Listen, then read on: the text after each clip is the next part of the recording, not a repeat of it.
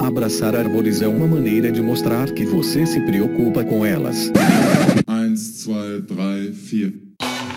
If you'll all gather close around the phonograph and listen carefully, I'll tell you how we're going to have a whole lot of fun.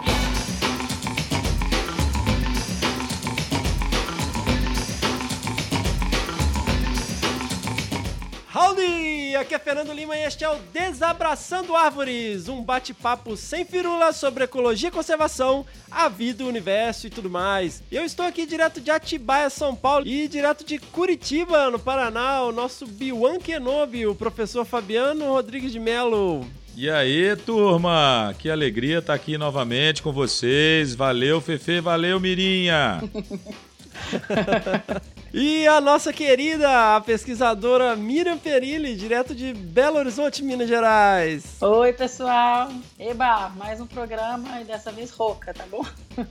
Sensacional. Nossa, gente, esse episódio tá, tá intenso, tá intenso.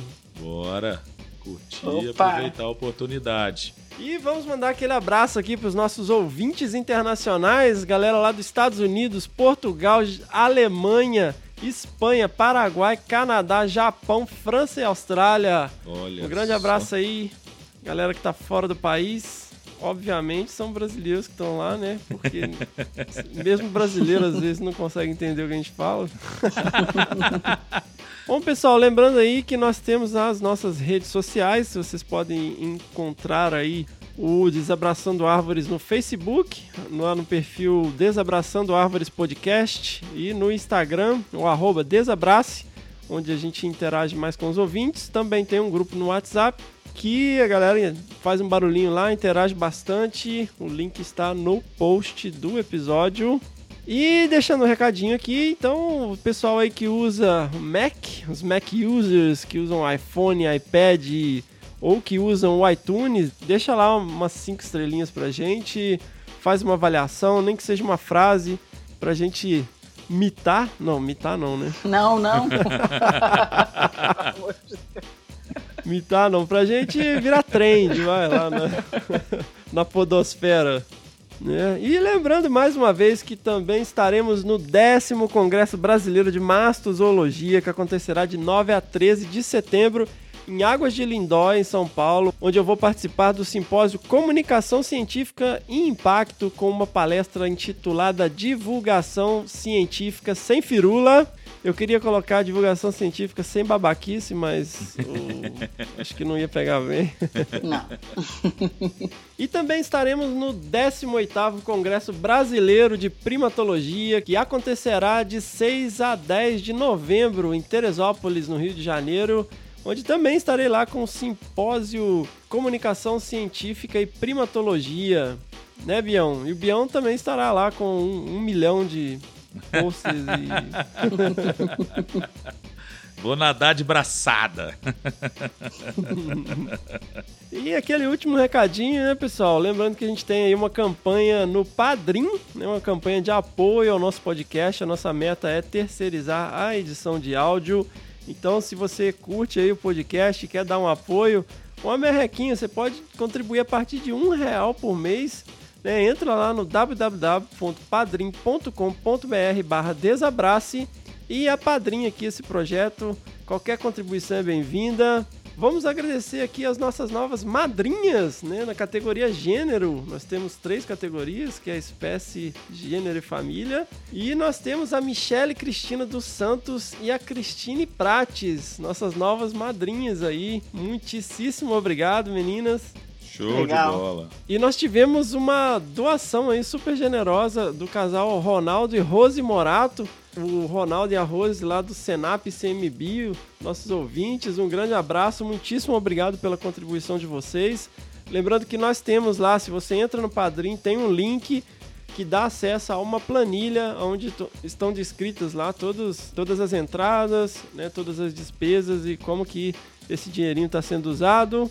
E se você quiser fazer contribuições pontuais, como foi o caso do Ronaldo e da Rose, você pode acessar o nosso perfil lá no PicPay, que é o arroba desabrace, e fazer a contribuição que você achar que a gente merece. Boa. Muito bem, galera. Vamos Bora ajudar lá, aí. gente.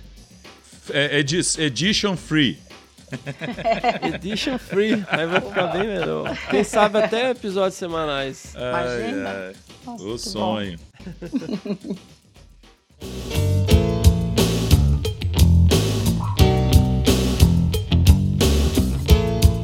Bião, como que você consegue recursos para os seus projetos de pesquisa e para os seus um milhão de alunos?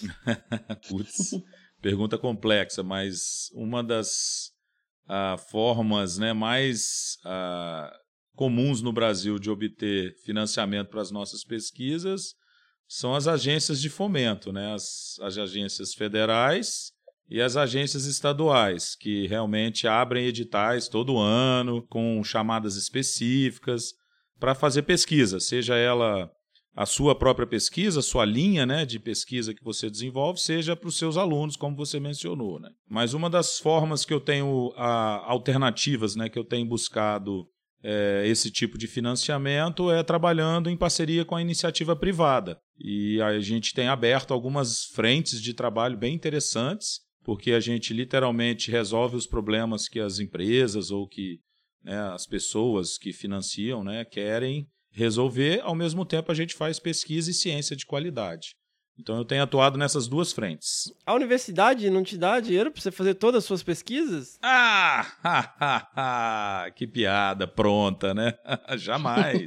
em momento, assim, eu já vivi alguns momentos, né? Em algumas circunstâncias, a gente teve edital da própria universidade, né? Mas claro, com dinheiro público, né? Seja do estado, seja da, da União, em que eles abriram editais internos, que a gente chama, né? Próprios para desenvolver pesquisa. E você vai lá, concorre e consegue uma grana. Isso, isso já aconteceu algumas vezes, mas é bem raro, e particularmente nos dias de hoje, né? Que a, que a fonte de financiamento secou geral, a gente não está tendo nem acesso à bolsa direito, né?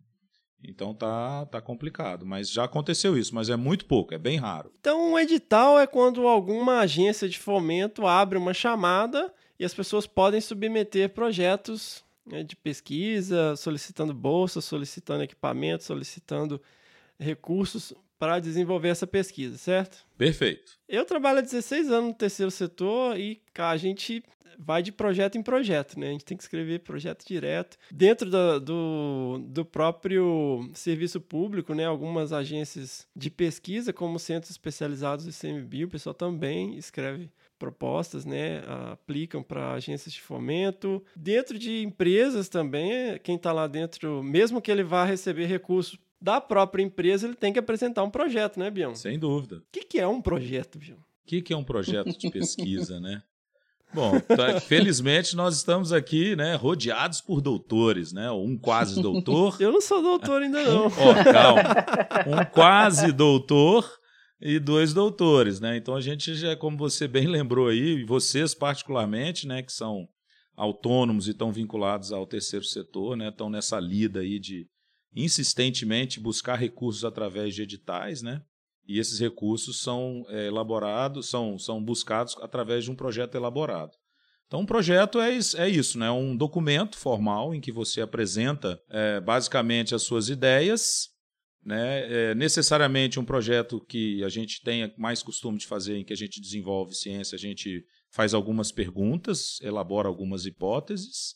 Né? Obviamente, uhum. a gente então apresenta os objetivos da nossa pesquisa e coloca lá bem detalhadamente o nosso material e a nossa metodologia que a gente vai alcançar, vamos dizer assim, né? Os resultados esperados, né? Então a gente também costuma colocar nesse projeto de pesquisa os resultados que a gente deseja obter. E aí finaliza com a literatura que você utilizou, né? Com as bases teóricas que você discutiu faz um orçamento, prevê uma equipe, né, prevê um orçamento, prevê um cronograma, coloca isso tudo no papel de maneira bem né, redigida, bem montada, é, diagramada, né, vamos dizer assim, e apresenta esse documento para essas fontes de financiamento, né, dentro desses, desses editais que são liberados, né? E fica rezando com o dedinho cruzado para receber uma grana. é. Ou seja, você tem lá descrito o, o que e por que Sim. você vai fazer quem vai fazer, Uhum. como vai fazer, né? E aí geralmente entra também uma solicitação de recurso, né? Claro. No como. quando, né, um cronograma e onde. Perfeito. Bião, você bota seus alunos para escrever projeto? Cara, sempre, você me conhece bem, você foi meu aluno, você sabe disso, né? Sempre que a gente Uhum. é, começa uma estratégia dessa, a gente já começa falando, galera, tem que ler, você tem que apresentar no papel sua ideia e trazer para mim. Ou seja, eu sempre priorizo e privilegio né, os alunos no sentido de que eles precisam passar por essa etapa fundamental que é montar um projeto. E aí a gente já vai treinando Legal. eles. É, a gente já vai treinando eles. A gen- a gente queria que fosse mais abrangente, né? E eu espero que um dia seja. Mas assim, a gente sabe que uma grande parte da audiência do Desabraçando são pessoas que são alunos de graduação, de pós-graduação, de mestrado, doutorado. Embora existam profissionais aí, um grande abraço a todos que não são da área de meio ambiente e ouvem a gente. Prazer enorme saber que a gente É. tem esse público, né? Que é o que, a, É, o gente que a gente realmente quer é deseja, né? Exato. É. Uhum. Então, mas como a gente né, tem muitos ouvintes dessa área, cara, eu queria enfatizar o quanto antes vocês aprenderem a gerir um projeto, a escrever um projeto, né, a levantar recursos, melhor. Porque você vai ter que fazer isso o resto da sua vida profissional. Né, você não ganha é, recursos do céu para desenvolver projetos de pesquisa. Então, quando você vê, às vezes, um- professor que é, pega um aluno, ó, você vai fazer isso, pronto, acabou, você tem essa bolsa aqui, você vai fazer o que eu mandar. Isso é foda, porque a pessoa não está aprendendo a fazer isso, que é uma coisa fundamental, né? Então, às vezes, muitas vezes o aluno fica dependendo de um recurso do laboratório ou do orientador e não aprende isso, e vai aprender na marra no futuro, né? Se não desanimar. E olhe lá. Por que, que eu tô fazendo todo esse discurso e toda essa novela? Porque, cara, uma das organizações que eu, eu tenho um carinho profundo, né, que a minha vida profissional começou com um projeto apoiado por eles e a minha maturidade profissional foi quando eu consegui é, aprovar um projeto que eu é, escrevi do zero e foi apoiado por eles, um, um volume até grande de recursos, foi aprovado em 2012 e um projeto que eu me envolvi, né, logo que eu me formei, que foi em 2003, pelo Fumbio, que é o Fundo Brasileiro para a Biodiversidade. Olha só. E, cara, eles têm um programa chamado Bolsas Fumbio Conservando o Futuro. Aham. Gente, ela é uma chamada tá, para estudantes de mestrado e doutorado, onde você submete um projeto de pesquisa de apoio à pesquisa de campo. Olha aí o diferencial, Bião. Que massa. Fala como é que tá fácil conseguir grana para ir para campo hoje. Putz, não, não vou chorar minhas pitangas aqui, não. E aí, cara, eu falei, pô, isso é muito legal, bicho. E que pena que eu não tenho mais campo no meu doutorado. Mas essa é a segunda chamada, é a chamada 2019. E aí eu entrei em contato com o Fumbi e falei, poxa, pessoal, vocês não querem aqui um spot no nosso podcast para falar aí sobre esse edital sensacional? E eles falaram, pô, legal. Pediram, né, uma- umas informações sobre o podcast. E aí, Bião, Diga. eles falaram, legal, quem vai falar é a Rosa Lemos de Sá. Eu Puta que pariu. What? Pra quem não sabe, gente, a Rosa Lemos de Sá é uma lenda da conservação. Hoje ela é secretária-geral do Fumbio, né? Como eu falei, o Fundo Brasileiro para a Biodiversidade. Mas, cara, Bião, ela tava lá com os muriqui muito antes de você, Bião. Muito antes, cara. Muito antes. Cara, ela é, assim, uma grande influência. Ela é um- uma das idealizadoras do programa ARPA. Nossa. Ela tem aí a responsabilidade por grandes iniciativas da conservação no Brasil, eh, trazendo grandes eh, recursos do exterior, principalmente para a conservação na Amazônia. Muito então, é uma legal. pessoa extremamente importante. Ela está. Eu não sei nem o que falar, na verdade. e aí eu, eu conversei com ela, galera Puta. rapidamente, né? A gente conversou um pouquinho sobre edital. Eu agradeço aí o Hélio que fez essa ponte aí e agradeço enormemente a Rosa Lemos de Sá. Admiro demais o trabalho dela e eu espero que a gente consiga gravar aí no próximo semestre. Se liguem aí nesse recado, pessoal, sobre esse edital. E,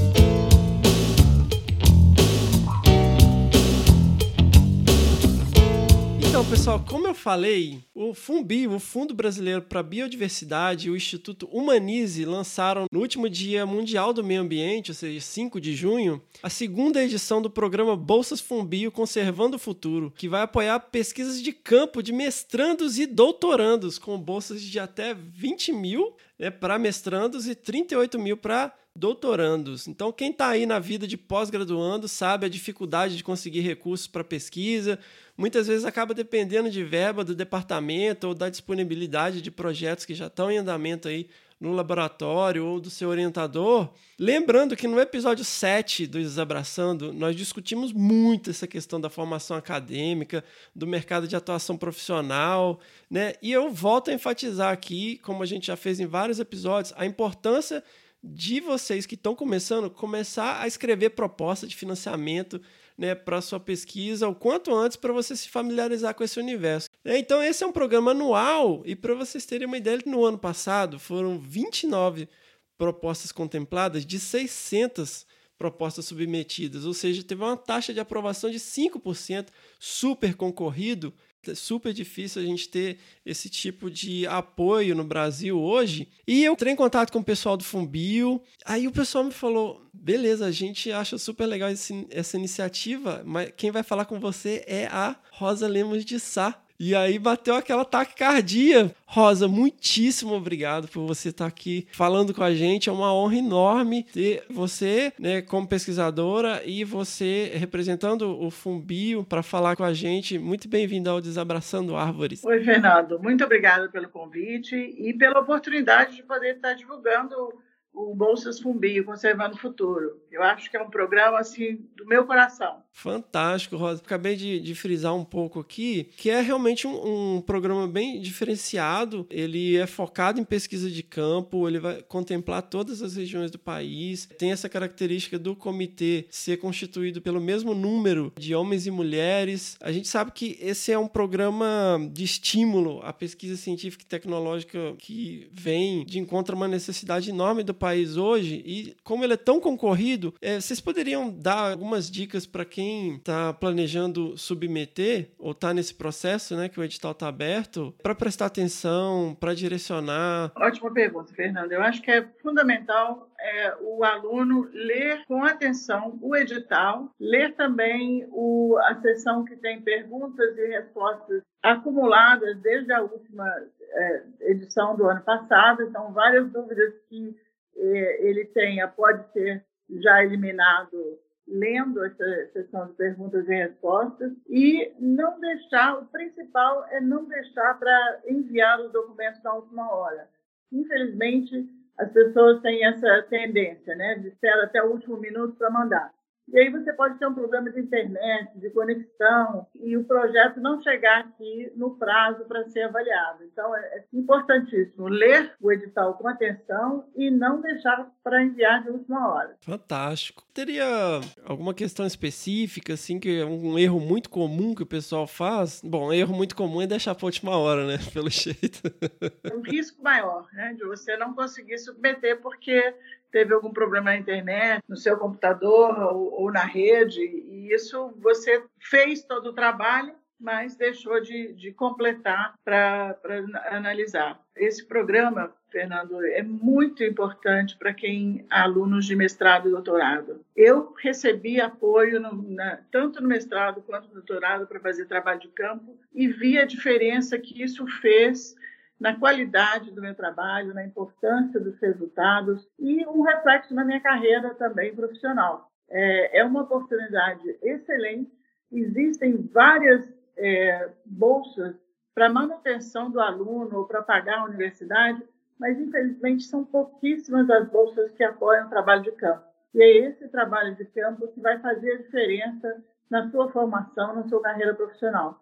Então, é, apesar de nós termos já uma, uma competição alta, eu gostaria que as pessoas continuassem apostando no projeto e mandassem suas, as suas uh, candidaturas para Bolsa. No meu mestrado, o processo todo, não só do apoio financeiro no fim das contas, mas o processo de escrever a proposta foi um, um, um grande diferencial, né? Aprender a fazer isso, porque é uma coisa que quem está trabalhando no mundo da pesquisa, o quanto antes aprender, está saindo na frente, né? Exatamente. E tem outra coisa, essa, essas bolsas são tem uma voltadas para pesquisas mais aplicadas que você depois pode realmente usar na sua vida profissional. Nós temos pesquisas aprovadas em, em 2018 sobre mudanças climáticas e Aedes aegypti, por exemplo, que é um assunto importantíssimo, liga, é, faz a relação da mudança climática que a gente vem sofrendo com a distribuição do mosquito, e aí você vai é, você pode ter indicações de onde seria mais ou menos o foco de infecção no Brasil, quer dizer, totalmente aplicado um, um problema seríssimo de liga a, o meio ambiente à saúde humana. Então, esse tipo de, de trabalho pode ter um resultado que traz uma, uma, uma estratégia é, de, de, combate a, a, essas doenças importantíssima para o Brasil. Rosa, ele tem quatro eixos temáticos, né, Rosa? Que é conservação, manejo sustentável da fauna e flora. Tem recuperação de paisagens também e áreas degradadas, que o Brasil precisa muito investir nisso, né? principalmente na Mata Atlântica, existe muita área degradada. É, gestão territorial para proteção da biodiversidade e mudanças climáticas e conservação da biodiversidade.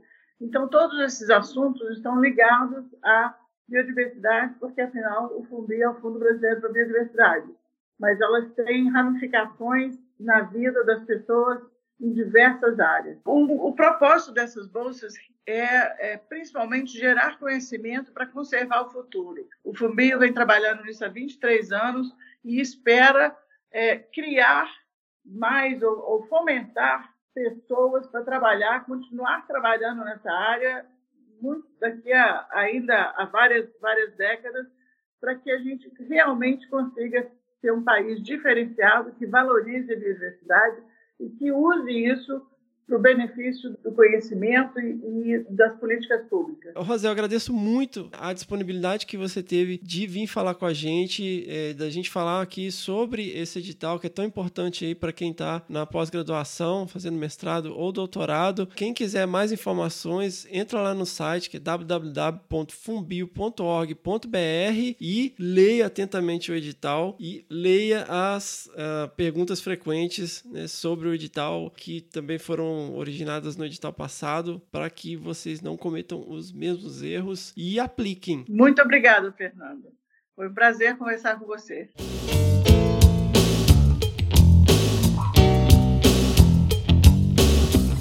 Pessoal, uma coisa que me incomoda enormemente é a banalidade com que as pessoas falam que fazem biologia da conservação. Então, qualquer qualquer merda é biologia da conservação. Você pega uma dissertação de mestrado, ah, ecologia e conservação do pepino do mar, sabe? Uhum. Você pega um doutorado, ah, eu trabalho com conservação do não sei o quê. Bião, indivíduos evoluem? Indivíduos evoluem, não. Hein? Não, pô, de jeito nenhum. Ué. Populações evoluem, caracterizado pela mudança na frequência alélica de populações. O indivíduo não muda o seu genótipo. Desculpa aí os coach quântico de reprogramação de DNA, seus, seus merda. Esse figura, gente. Cara, o indivíduo não evolui e o indivíduo não faz conservação, gente. Conservação, ela é intrinsecamente na sua natureza multidisciplinar. Uhum. Então, ela não é feita por um indivíduo, ela é feita por um grupo de indivíduos ou de instituições. Ela é feita por diferentes ciências. Né? A, a, a, biologia da conservação ela é composta por diferentes camadas. Né? Você tem aí aspectos sociais, econômicos, né? aspectos de de paisagem, de conservação de hábitat, de envolvimento comunitário, educação ambiental, é, geração de alternativas de renda, é, políticas públicas, né? E também a pesquisa básica de alta ecologia das espécies. Perfeito. Então a gente às vezes recebe e-mail, ah, por que vocês não falam da conservação do não sei o quê, ou da conservação baseada em não sei o quê? Peraí, eu não estou entendendo. A gente fala tanto de biologia da conservação, afinal de contas, nós somos o único podcast de biologia da conservação. Ó. Oh. Que orgulho, hein? Que porra é essa de biologia da conservação, afinal de contas? Né? Senão a gente vai cair no mesmo buraco que a física quântica, né? que a, o desenvolvimento sustentável, né? Qualquer coisa é sustentável, qualquer coisa é quântica hoje. E a biologia da conservação também virou qualquer coisa. E ecolo, é, ecológico, né? Você pega um negócio de detergente, tá lá, garrafa, de, detergente ecológico, né? Prego ecológico, não sei É. mais o que ecológico. Então, eu pensei, pô, vamos fazer um episódio temático sobre isso. Maravilha. Ótima ideia. Nós vamos discutir aqui um pouco sobre essas questões e vamos ter um estudo de caso com os fundadores da minha alma mater, que é o IP Instituto de Pesquisas Ecológicas, e que eu tive a honra de conversar novamente com o Cláudio Pádua e sua esposa, Suzana Pádua. Sensacional. Pois é, o que o Cláudio fala, eles estavam no lugar certo, na hora certa, Maravilha. e a, a gente apresenta meio que como um estudo de caso, porque o IP criou o que a gente chama de modelo IP de conservação. Uhum.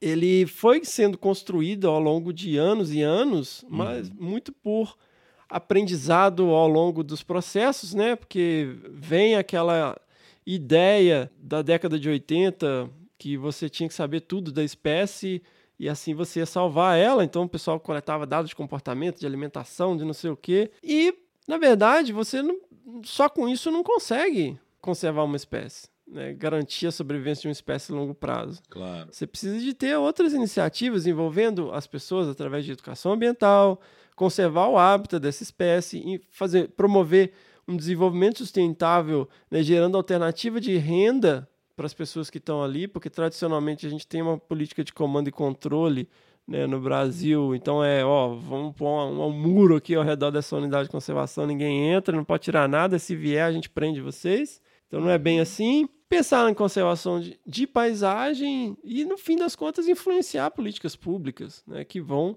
através de pesquisa é, e participação, implementar né, essas questões. Então, biologia da conservação ela envolve naturalmente diferentes atores, diferentes é, expertises, né, diferentes perspectivas. E nós vamos discutir um pouquinho isso aí. Mas antes, nós vamos para o Que Bicho é Esse com a Miriam Perilli. E aí?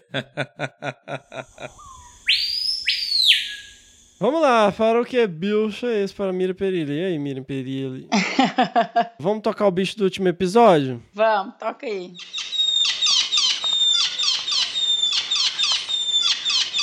E aí, Mi, respostas? Esse foi um bicho difícil.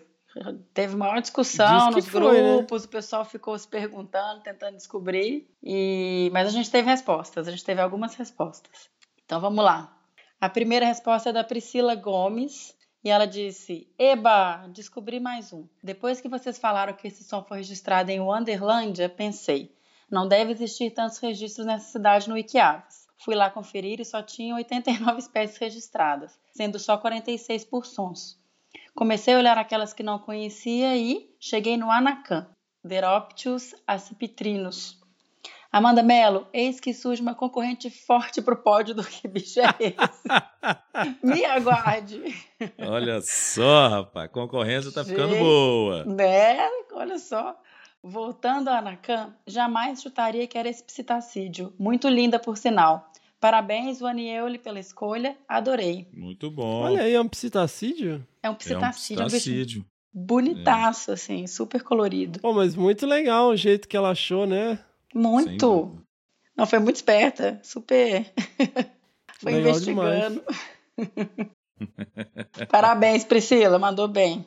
Então a Priscila aproveita também para indicar uma vocalização para o próximo episódio, que é uma das primeiras vocalizações que ela aprendeu, e eu não vou falar mais informação, senão vai dar muita dica. Que é o. Que é o. Mas ela deu uma dica aqui, ó.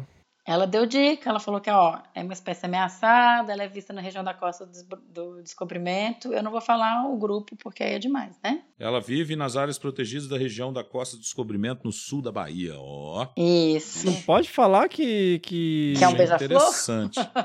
que é um beija-flor? Nossa, que. Fofo. Gente, não pode falar que é um beija-flor, gente. Imagina, senão as pessoas vão entender que é um beija-flor. Mas aí vai facilitar, que se todo mundo absurdo. souber que é um beija-flor, aí fica fácil. Pois é, é como se fosse muito simples Pois é, então identificar. não vamos falar que é um É. beija-flor, né? Não, mas Não. é super simples resolver qual espécie de beija-flor é, tá certo? Aham, vai Tá nessa. vai nessa. Boa sorte, galera. Hoje, vamos embora, vamos tocar. Então vamos lá, segunda resposta. Esta é da Amanda Mello, nossa querida. Oi, pessoal. Esse último bicho exigiu um trabalho estilo CSI, viu? Ó, Mas graças às ferramentas de busca avançada do Wikiaves e ao próprio Onioli, consegui descobrir o bicho da semana. O bicho é o Anacan. ô, peraí, peraí, peraí. O próprio Anioli? Acho que ela foi deve ele que sugeriu o bicho? foi, É. ó, tá. Hum, Mas eu acho que ele deve ter, ele deve ter dado algumas dicas importantes aí, né, o Anieli? Poxa, isso aí, É. pô, aju- ajuda os colegas aí. É, o bicho é o Anacan, um psitacídeo muito bonito e imponente. Gostei de conhecer ele. Aguardo mais bichos desafiadores assim. Obrigada, Amanda. A gente teve então duas respostas para o bicho dessa semana. Foi um bicho um pouco mais difícil. É uma espécie de psitacídeo que tem distribuição realmente só para a Amazônia. É uma espécie amazônica. Uhum. Se vocês puderem dar uma olhada, a gente vai pôr o link para ver algumas, para vocês verem algumas fotos. É um bicho super colorido, super bonito. É conhecido também como papagaio de coleira. Não está em nenhuma categoria de ameaça, como a maioria dos psitacídeos ele alimenta de, de frutos de palmeiras, de flores, de sementes. Então, pessoal, então né, vamos convidar aí quem enviou o bicho pra falar sobre ele. Que tal? Ótima Perfeito. ideia. Eu mesmo tive uma experiência pequeniníssima com esse animal, né? Já o vi em alta floresta, na região lá do Telespires, mas foram aqueles momentos de segundos de emoção. É uma espécie que tem, como a Mirinha falou, uma distribuição pela Amazônia, mas ele é localmente raro, assim, não é fácil ver o animal na natureza. Então é uma daqueles, daqueles é um daqueles avistamentos que palpita o coração. Vale a pena, galera. O bicho é muito lindo. É a única espécie do gênero dele. Eu também não sei nada desse bicho, que vocês sabem que eu acho que papagaio é evil, né?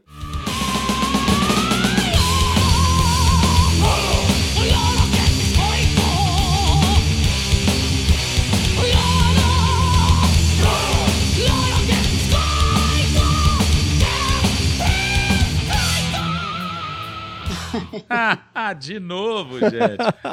Oh. Tadinho do papagaio. Mas esse bicho é massa, Fefe. Você vê esse bicho na natureza, você vai querer.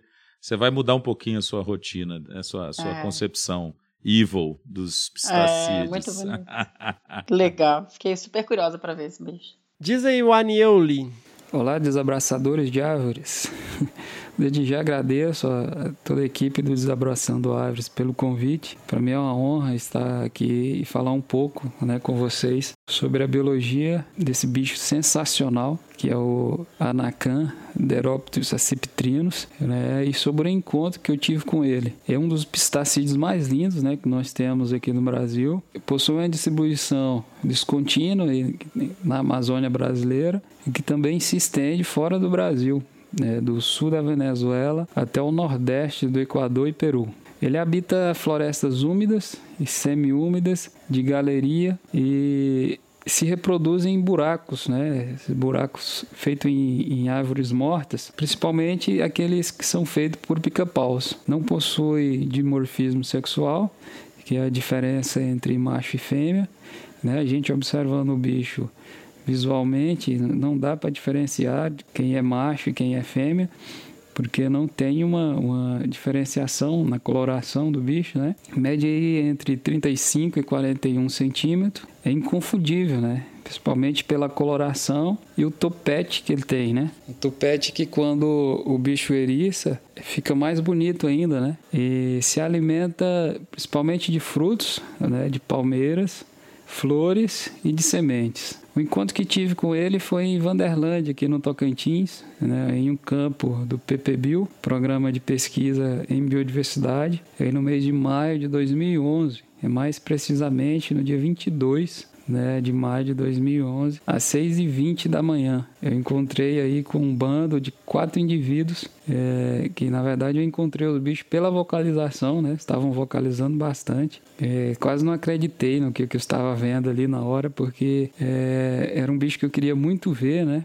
E a, a campanha já estava acabando, os dias já estavam terminando já, chegando ao fim da campanha. E nada, caçamos o bicho muito tempo e, e até aquele momento não tinha parecido ainda. Acho que faltava um, era dois dias, dos 11 dias que nós ficamos em campo. E nos últimos minutos do segundo tempo, o bicho apareceu. Foi uma emoção muito grande. Eu estava sozinho. Tentei fazer uma, umas fotos boas, mas a luz também não, não ajudou muito. E acabou que eu gravei na câmera, porque era uma câmera, acho que era uma X10 da Canon, né, uma compacta. Ela tinha essa opção de, de fazer os sons, de gravar os sons, né? Acabou que deu aí nessa vocalização, bem fácil de identificar. Deu um trabalhozinho, né? Um grande desabraço a todos e agradeço mais uma vez aí pela oportunidade de estar aqui falando um, um pouco com vocês sobre esse bicho sensacional. Valeu, Aniel. Que legal a sua história aí, como que você encontrou esse bicho e conseguiu identificá-lo. Muito massa.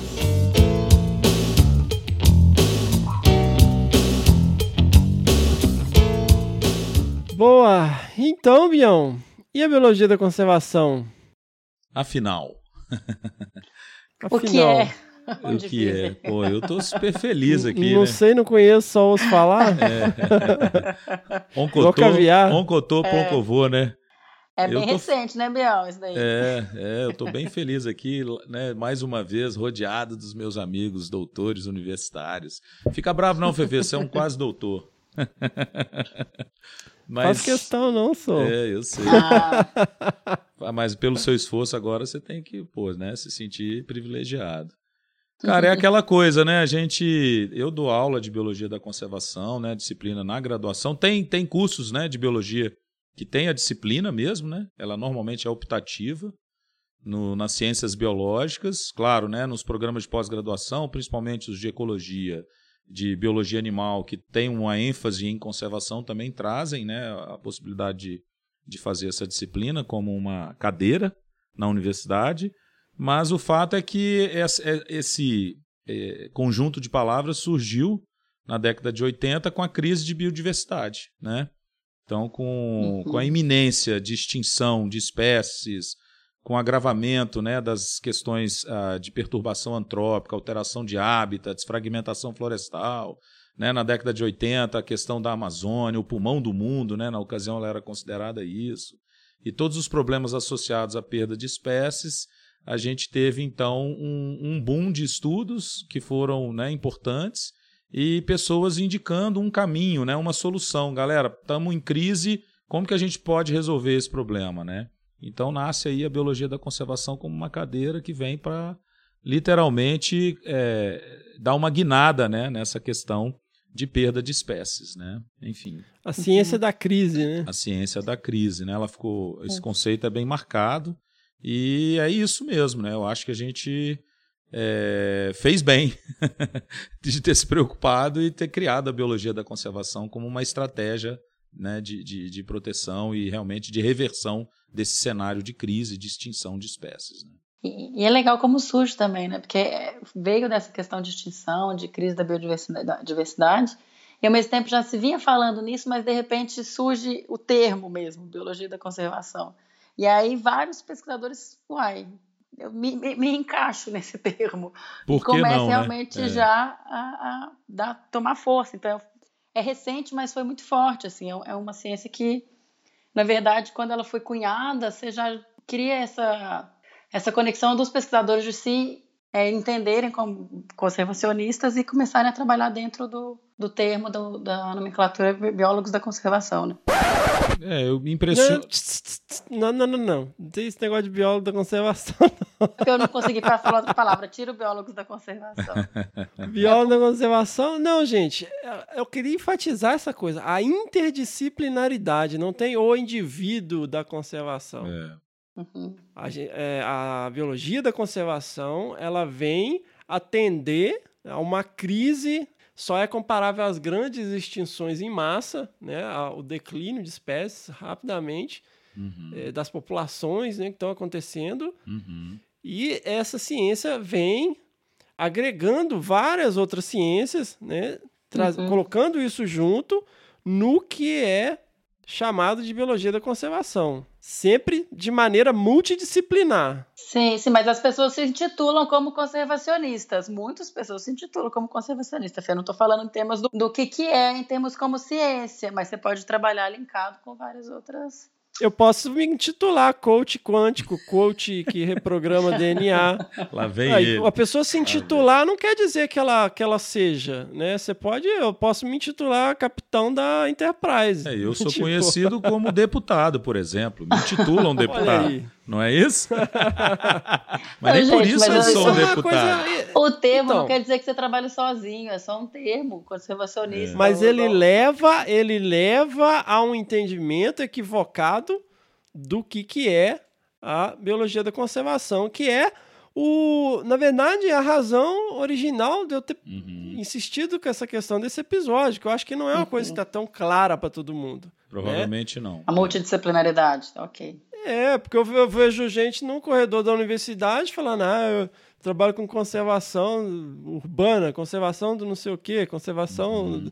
de, de, de pepinos alegres do mar, sabe? Pô, não, você, a sua pesquisa ela pode sim vir a contribuir Exatamente. com um programa de conservação, né? Perfeito. Mas ela em si, isoladamente, ela não é um programa de conservação, que Não, por sua jamais. natureza ele é multidisciplinar. Então, Uhum. só ter biólogo não é um, um programa de conservação. Você tem que ter ali gente da área de humanas, gente da área de economia, você tem que ter ali diferentes né? atores, comunicação, exato, da- do, do legislativo, Meio físico. sabe? Você tem exato. né? Então, a gente tem essa cultura, né? A gente é educado para ser o pica das galáxias. Eu tenho até uma apresentação que eu faço sobre isso, sobre né, a- aquela coisa, sabe? Você é o cara que tem que coletar os dados, que tem que analisar os dados, que tem que fazer tudo, sabe? Você tem que saber tudo sobre a- o seu tema, o que é legal você saber bastante sobre aquilo, porque é assim que né, as coisas avançam. Você chega num ponto em que você sabe tanto sobre o tema que você sabe exatamente o que está faltando. É. Né? Uhum. As lacunas de conhecimento, né, que são inclusive integradas, que vão ser importantes no contexto da conservação mesmo, que você está né, previamente se propondo a fazer. Né? É. A gente tem que ter uma mentalidade Senhor dos Anéis. O problema é que a gente tem uma mentalidade diferente. A gente tem. A gente é educado com filmes, é, da, é, por exemplo, Rambo, Identidade Born, sabe? Ou 24 Horas, você tem o Indiana Jones, você tem o, o Matrix, o Chosen One, você tem aquele cara que é o cara, ele É, vai vir, é ele o é o Salvador, forasteiro né? que chega, É ele o vai resolver os problemas. É, ele vai resolver todos os problemas. É o cara que veio aqui para salvar a espécie. Ele é o pica das galáxias. Ele é o. Sabe? Não, gente. Tem que ser uma coisa. Senhor dos Anéis. Você tem o arqueiro, você tem o anão, você tem o mago, você tem o hobbit. Né? Cada um tem ali uma expertise diferente para oferecer. E essa fellowship é que permite com que o Frodo consiga levar o anel para Mordor. Que sozinho ele não ia conseguir. E é assim, gente. A, a- a biologia da conservação. É, é, muito boa a comparação. a biologia da conservação, ela tem que seguir uma lógica tolkiana, tolkiana. Ela tem que seguir uma lógica tolkiana de, de fellowship, e não a lógica do, do herói, o chosen one, que vai salvar tudo sozinho. É aquele negócio, você pode ter sua opinião, você não pode ter seus fatos. né? A, biologia da conservação ela é multidisciplinar. Pronto e acabou. É. Pronto, acabou. Se, se você, se, se Isso é você não está envolvido num programa, numa instituição ou num programa efetivo de conservação que envolve diferentes frentes, diferentes é, iniciativas que não só a pesquisa com a espécie ou uma iniciativa de restauração ou uma iniciativa de, de Educação lá, ambiental. de conservação, É. de educação ambiental, isoladamente não são. Mas se você tiver envolvido dentro de um programa de conservação, Perfeito. beleza. É isso. Não, por exemplo, Bião, você não está envolvido com conservação de muriqui? Tô, cara, tô envolvido. E Então. haja envolvimento. haja equipe, haja trabalho, haja financiamento, né? Ou seja, é o que você falou aí agora. Resumidamente, é um programa. Se não for uhum. um programa, a gente não tem como efetivar a proteção né, final da espécie, que é o que a gente deseja. Né? Então, vocês estão trabalhando monitorando os bichos, vocês estão trabalhando com educação ambiental. Manejando os então, bichos, estamos. Estão manejando população de bicho. Tem que ter manejo também, parte prática, parte teórica, é tudo, né? Tudo tá tudo é, dentro. Exato. Principalmente de espécies ameaçadas. Conversando com a né? comunidade. Exato. É, temos né, frente de criação de unidades de conservação, que isso é uma Exato. coisa que aconteceu forte na década passada. A gente conseguiu criar várias unidades de conservação onde a espécie persiste, né? E foi através de políticas públicas. Políticas públicas, exatamente. Articulando com o Ministério Público. O Ministério do Meio Ambiente mesmo, né, com as, os órgãos envolvidos, os órgãos estaduais, né, as agências estaduais de, de proteção, né, como os institutos florestais e, e afins, né. Uhum. É, agora o cara tá lá estudando o padrão de pigmentação do pelo do dedão do pé do bicho e tá fazendo conservação. Pô, não, não tá, desculpa. É. é. um erro, né? Ele pode falar que ele está fornecendo subsídios, material, é, subsídios. É, teóricos. Sim, se ele estiver vinculado a um programa de conservação, é diferente. Agora, se ele está, ah, não, mas o meu trabalho é importante para a conservação, ele pode vir a ser usado. Nada impede que ele seja usado. Alguém pode pegar esse trabalho e falar: olha só que importante isso aqui. Vamos levar isso aqui em consideração. Verdade. Né? Uhum. Da mesmo, até teve uma discussão que a gente fez aqui sobre ecomorfofisiologia é verdade. Foi bem lá no começo. Lembra, lembra? Lembro demais. Sim. Então, mas vamos lá, e assim, é, acaba sendo um pouco enviesado, né, gente? Mas aí nós trazemos aqui hoje para vocês um estudo de caso né, de uma instituição que surgiu nesse nesse frenesi, né, nessa efervescência de quando a biologia da conservação estava começando a ser discutida nas principais universidades e nós temos então uma instituição que eh, se baseou muito nesses princípios e tentou aplicá-los e ao longo do, dos anos foi aprendendo, né, em muitos momentos por tentativa e erro, uhum. é, e desenvolveu um modelo de conservação que eu já citei aqui, que é o modelo IP de conservação, que é o IP é o Instituto de Pesquisas Ecológicas. Se vocês quiserem saber mais, é, vocês podem entrar lá no site, que é o www.ip.org.br e quem vai falar com a gente é o Cláudia Suzana Pádua. Sensacional, já vou adiantando aí, vou dar um spoiler, tá, galera? Tá maravilhosa a conversa com os dois. ah, que legal, gente. Bom demais. E é uma história linda, a história do IP, né? É biologia da conservação na veia, galera. Sim, Prestem atenção no papo.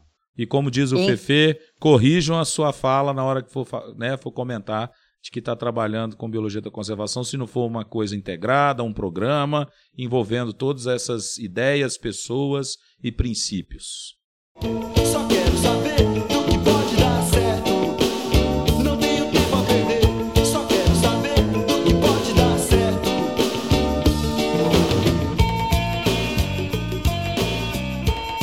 Esse episódio está mais do que especial, só lendas da conservação e como eu falei, nós vamos discutir, afinal de contas, o que é biologia da conservação. E ninguém melhor para falar sobre isso do que duas lendas, duas referências aqui. Um deles vocês já conheceram no episódio 10, que é o Cláudio Pádua. Boa tarde, pessoal. Estamos aqui. Tarde.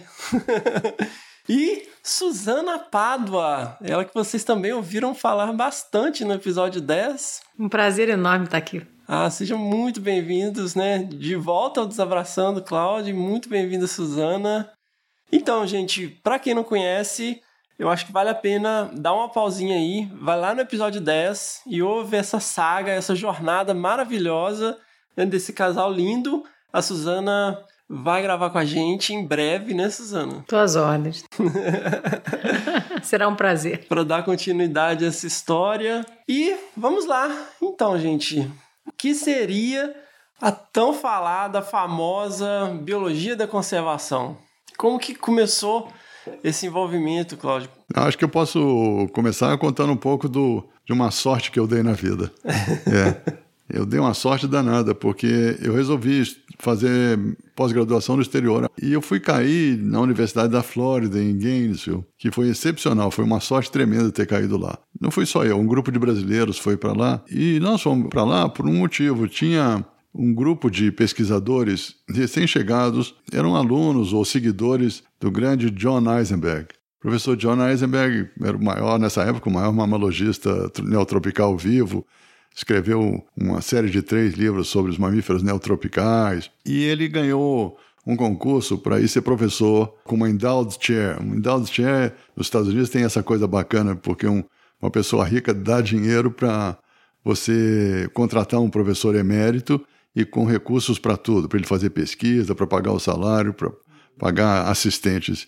E ele trouxe alguns pós-doc com eles, e eu estou falando no começo dos anos 80, e eles chegaram em busca também de um rumo para eles. E nessa mesma época, final dos anos 70, começo dos anos 80, um pesquisador americano chamado Michael Soulet, ele tem nome de francês, mas é americano, é, ele tinha feito um, um evento grande e convidou alguns ecologistas da época para conversar. E a conversa, a pergunta central era como é que nós vamos continuar desse jeito? Porque os bichos e as plantas que a gente está estudando estão desaparecendo. Toda a biodiversidade está desaparecendo e nós estamos só estudando eles. Isso não é admissível. A gente tem que fazer alguma coisa também. Mas estamos contando os livros enquanto a biblioteca pega fogo. Né? Exatamente isso. Essa é a maneira bonita de, de colocar. E o fato é que esse grupo de pessoas resolveu reagir. E entre eles estava John Eisenberg. Então, nasce na Universidade da Flórida, é um dos nascedores da biologia da conservação. E o grupo de pós-doc deles conseguiu recursos para criar um esquema de trazer biologia da conservação para dentro do mundo acadêmico. E então, a Universidade da Flórida é o primeiro lugar que isso acontece. E eu dei a sorte de cair lá quando isso estava acontecendo, estava começando. Então tive essa sorte e acabei me envolvendo num programa de, de, biologia da conservação, primeiro programa americano. E daí foi um passo voltar para o Brasil e querer trazer isso para o Brasil imediatamente. E eu não me conformava de, de não fazer de outra forma. E fui parar na, na Exalc, acho que eu já contei no episódio 10. Uhum. E, mas o fato é que não, não funcionou na Exalc por razões burocráticas e nós acabamos criando um grupo para cuidar desse tema. Mas eu já vinha imbuído, porque eu já tinha feito meu doutorado com essa história e já tinha sentido na pele o que é biologia da conservação. Não só aprendido do ponto de vista teórico, mas também tinha sentido na própria pele como é que isso funcionava. E eu senti na pele porque no meu doutorado eu me dediquei à ecologia e comportamento do mico-leão preto. Na época era uma das 10 espécies mais ameaçadas do mundo. E eu morava no Pontal do Paranapanema, dentro do Parque Estadual do Morro do Diabo, junto com a Suzana Pado, que daqui a pouco vai entrar nessa história também, de, graças a Deus, de cabeça, é, e virou uma parceira extraordinária no, no projeto Mico-Leão Preto. E morávamos no Morro do Diabo, estudando os micro pretos, e, e, a gente tinha inventariado um pouco o entorno do Parque Estadual do Morro do Diabo e descoberto que tinha, em alguns fragmentos tinha micro preto. Uhum. Um desses fragmentos era de um amigo meu, um fazendeiro da região que acabou ficando meu amigo lá. Tomava uma cerveja de vez em quando, comia um churrasco e tal. E eu falei para ele: olha, você tem mico-leão na sua fazenda. E, e, por favor, se você resolver desmatar, me avisa antes. Quer dizer que não é a maneira correta, mas era o que eu queria defender os mico-leões de qualquer maneira. E não durou algum tempo. É, o irmão dele desmatou o fragmento e eu fui chamado correndo. E os mico-leões estavam nas últimas duas árvores que estavam do fragmento. Resgatamos, foram enviados para o Zoológico de São Paulo e entraram no pool dos animais em cativeiro. Mas isso para mim foi um momento marcante, porque eu até esse momento eu achava que eu salvaria micos-leões só conhecendo a biologia deles. Se eu soubesse tudo sobre a ecologia de mico-leão, estava feito, eu ia salvar mico-leão. E esse momento foi marcante para me botar no lugar apropriado e, e ver que é, era um pouco de pensamento excessivamente é, científico. Que é uma coisa que era muito comum nessa época, né, Cláudio? Que se você soubesse o que, que o bicho come, como ele gasta o tempo, como ele se reproduz, né? o padrão de movimentação é tudo que você precisa saber para salvar a espécie, né? Eu fiz tudo isso. Você e até meu... hoje, né? É. Algumas pessoas trabalham dessa maneira. Eu fiz tudo isso. Se você olhar meu doutorado, tá tudo lá. Uhum. Mas isso não salva a espécie porque tem outros fatores envolvidos nessa história. E foi isso que nós descobrimos nesse momento.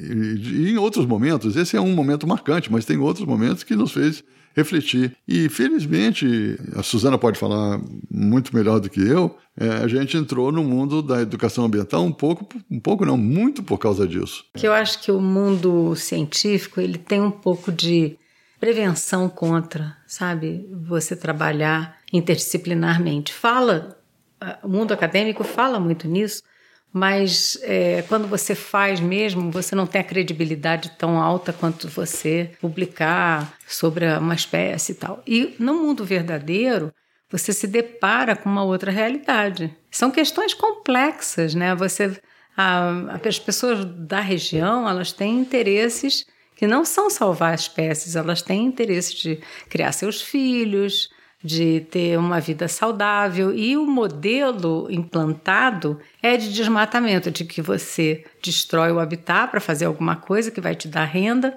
e assim você vai melhorar de vida. Então, é, essa quebra do padrão e essa, trazer para uma realidade, principalmente sem privilégio nenhum, como era o Pontal, né, a segunda região mais pobre do estado de São Paulo, uma alternativa em que a floresta em pé ela pode trazer benefício. Então você está quebrando uma parte da história de como aquilo ali, principalmente aquela região, estava sendo ocupada. Mas eu me lembro perfeitamente quando o Cláudio concebeu o modelo IP de conservação, que é biologia da conservação implementada. A gente teve uma reunião de um grupo é, que a gente fazia parte, acabamos de ter uma reunião com eles no Panamá, que foi muito interessante, depois de 12 anos, nós fizemos parte muitos anos, que é o Wildlife Trust, era, chamava Wildlife Trust Alliance. Era uma aliança de pessoas que estão fazendo biologia da conservação na Índia, na Indonésia, é, na, na, na, Bolívia, México, etc. E, e, uma das perguntas era: o que, que vocês fizeram durante esses anos todos que deu certo e o que não deu certo? Né? Então, esses momentos de reflexão, eu acho que eles são muito importantes, sabe? A gente está fazendo, faz, faz, faz, faz, faz. Mas na hora que você para e diz assim, ei, alto lá, né? O que está dando certo aqui? O que, que a gente fez? E por que, que a gente teve que ampliar o leque? Então, essa história que o Cláudio contou de chegar no fragmento, o fragmento não existe mais e o mico está lá. Ele ia desaparecer dali, ele ia morrer, né? Não tinha, não tinha como sobreviver. Então, é uma realidade, a gente está se deparando com essas realidades o tempo todo. É um choque de realidade como outros que a gente teve nesses anos. Houve um outro choque de realidade que é que, de repente, chega no Pontal 6 mil famílias de pessoas em busca de terra para sobreviver, para viver, para ter um sustento, em busca de uma reforma agrária, pessoas que estavam alijadas do sistema produtivo, eh, na periferia nefasta da grande cidade. Então, se tem que lidar com todas essas coisas, que eu estou falando de um fazendeiro que tinha muitos hectares e de gente muito pobre, e que a gente pode resumir. Eu encontrei recente, essa semana, semana encontrei com um dos assentados que eu conheço, o Valentim de Gasperi, e ele voltou a me falar: o homem no vermelho não protege o verde. Ah. Então são, são choques de realidade que a ciência ajuda, mas não resolve. Ela tem que estar na base, porque você não pode tomar ações que não sejam de base científica. Mas tem todo um universo interdisciplinar que tem que entrar nessa história, junto com biologia, com ecologia. E senão você está só faz, publicando um trabalho onde está bacana, onde está tudo ali, tem uso do tempo, uso do espaço, uhum. ecologia alimentar, mas enquanto isso, o habitat está desaparecendo, os, os animais estão desaparecendo, a biodiversidade está desaparecendo. E isso significa entrar no social, no econômico, na conservação, no ambiental, tem que entrar em tudo. Não é uma tarefa fácil e não é uma tarefa de uma só pessoa, é tarefa de, de grupo. E é longo, é um processo é longo. longo.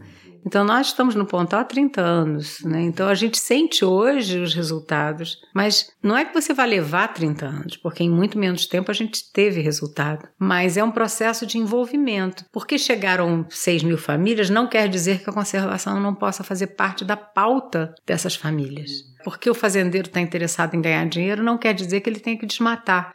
Eu acho que cabe a gente trazer as alternativas que são benéficas para todo mundo, para a gente e para a natureza. Eu acho interessante pontuar algumas questões, que inclusive é uma das inquietações que eu tenho. Outro dia eu fui numa reunião em São Paulo da FAPESP, fui aqui com um colega do IP que eu admiro muito, inclusive. Um grande abraço, Alexandre Ueso. Abração, Alexandre!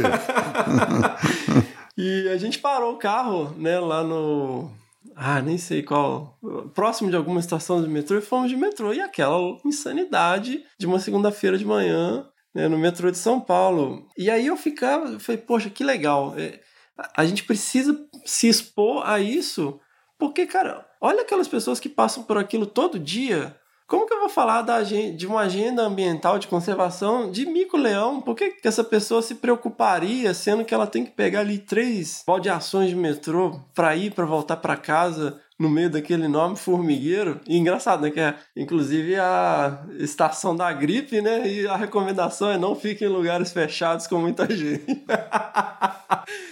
E eu fico sempre pensando nisso, como que você explica para essa pessoa? Então você fala, inclusive a questão aí do o termo que você usou, né, Suzana, que foi destruir hábitat. Mas você vai conversar com o cara, ele não fala, ele fala assim: "Rapaz, eu cheguei, isso aqui era tudo sertão. Eu limpei tudo aqui sozinho. Então, na, na, cabeça dele, ele não tá destruindo o hábito, nem desmatando, ele tá limpando. É porque, Fernanda, a coisa começa. Você deixa pro meu episódio quando a gente tiver mais tempo de conversar, porque a coisa começa muito antes. Uhum. Né? Nós fomos criados sem valorizar a natureza, sem valorizar a vida. Se a gente de fato valorizasse a vida, a gente não tratava nem um ser humano e nem qualquer espécie de uma forma desrespeitosa. Então, é, é, é uma mudança mesmo paradigmática, né? Para usar um termo que está meio na moda. Já até passou um pouco, mas enfim.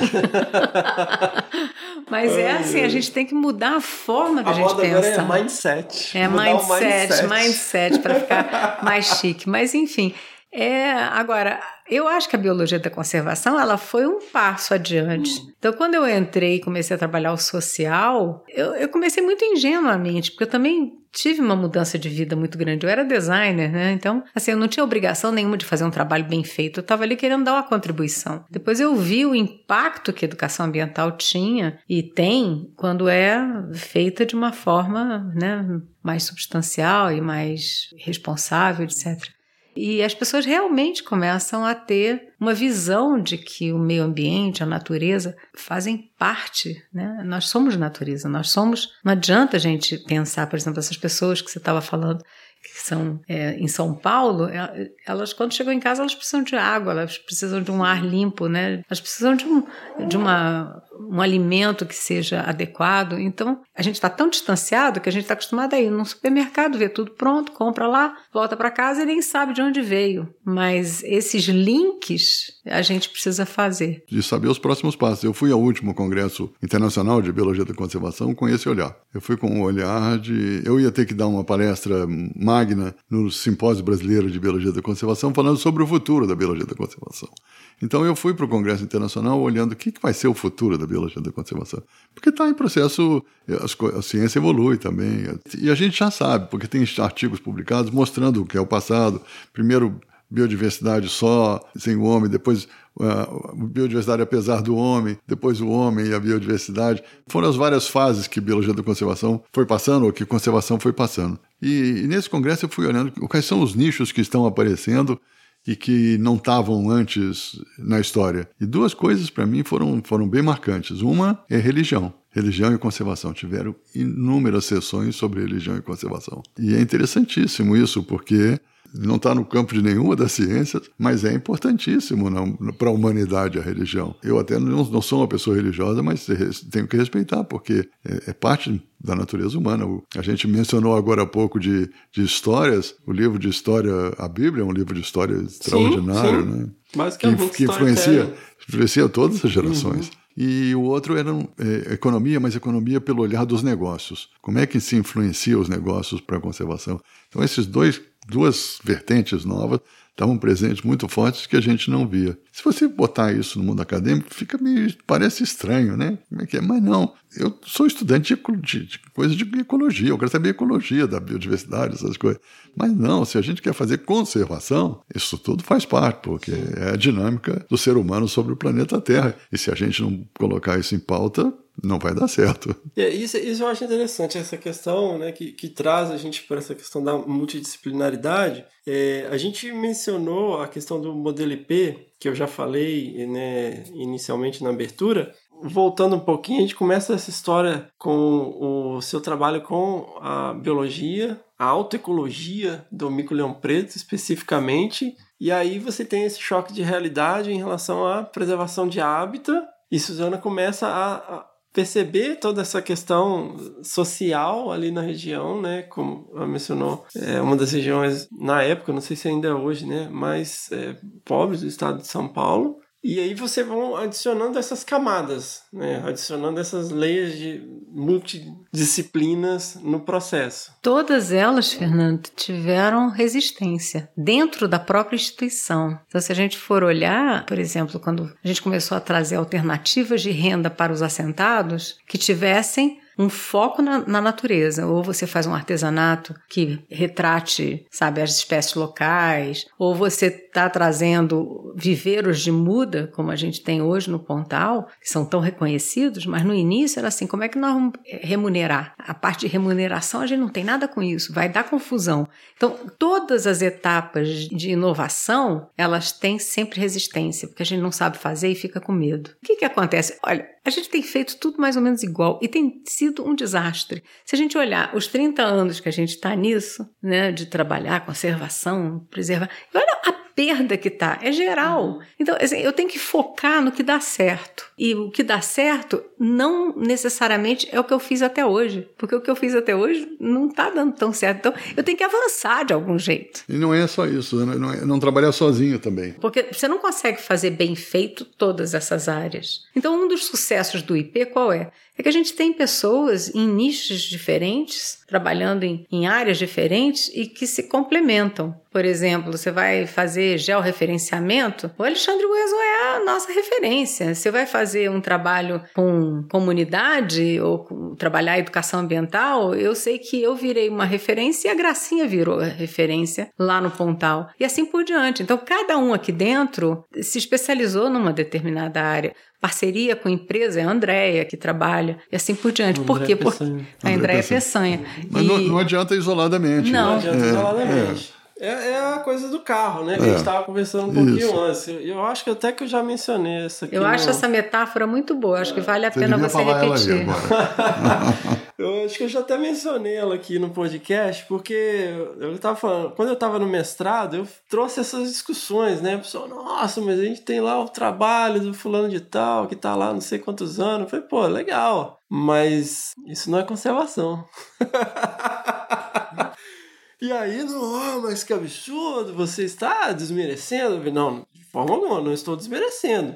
É, o trabalho dele é invejável, maravilhoso, incrível, é uma referência mundial, mas não é conservação. Não estou criticando, estou só simplesmente colocando. Classificando. A, a, a, cada coisa no seu lugar. E aí eu senti que eu não fui muito feliz, porque isso gerou mais calor do que luz.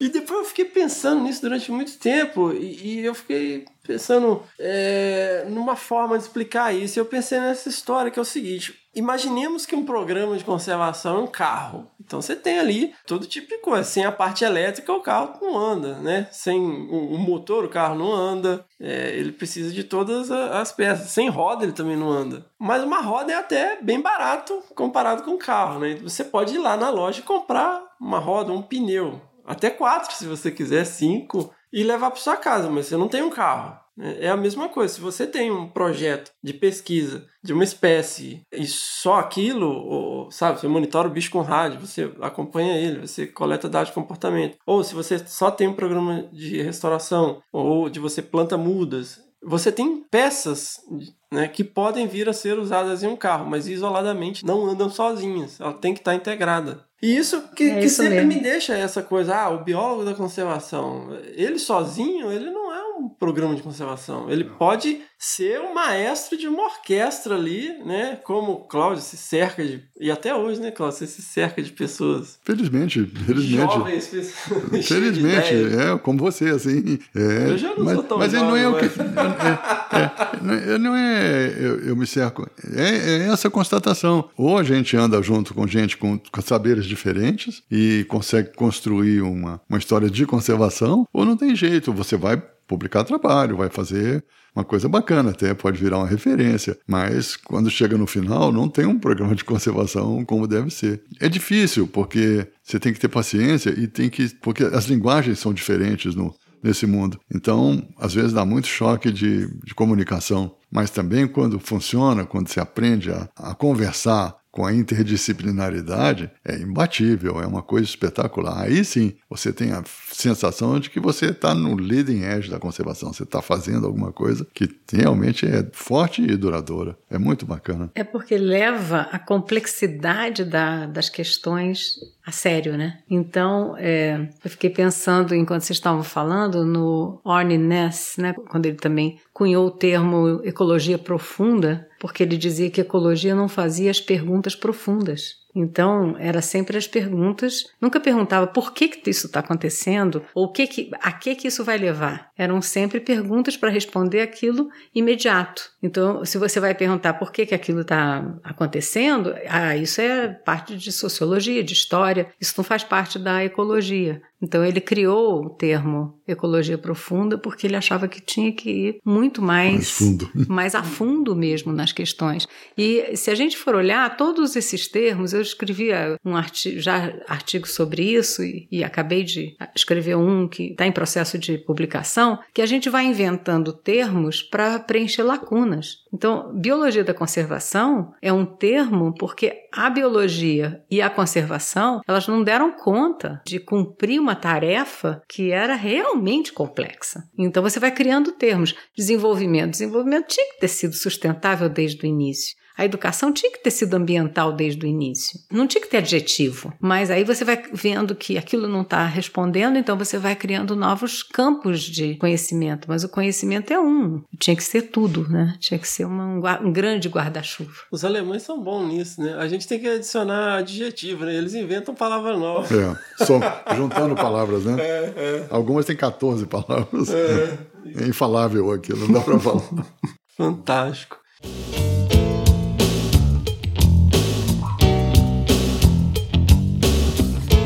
Então, você, como que começa essa coisa né, da educação ambiental? Porque, igual você falou, você era designer, você estava lá. Comecei de uma forma tão ingênua, tão. É, o Cláudio me empurrou muito para isso, porque ou eu me envolvia, morando no Pontal do Paranapanema, me envolvia com uma questão que eu acreditasse, ou eu fazia as malas e ia embora, né? Porque não tinha como viver ali sem ter uma, uma sensação de um propósito maior, né?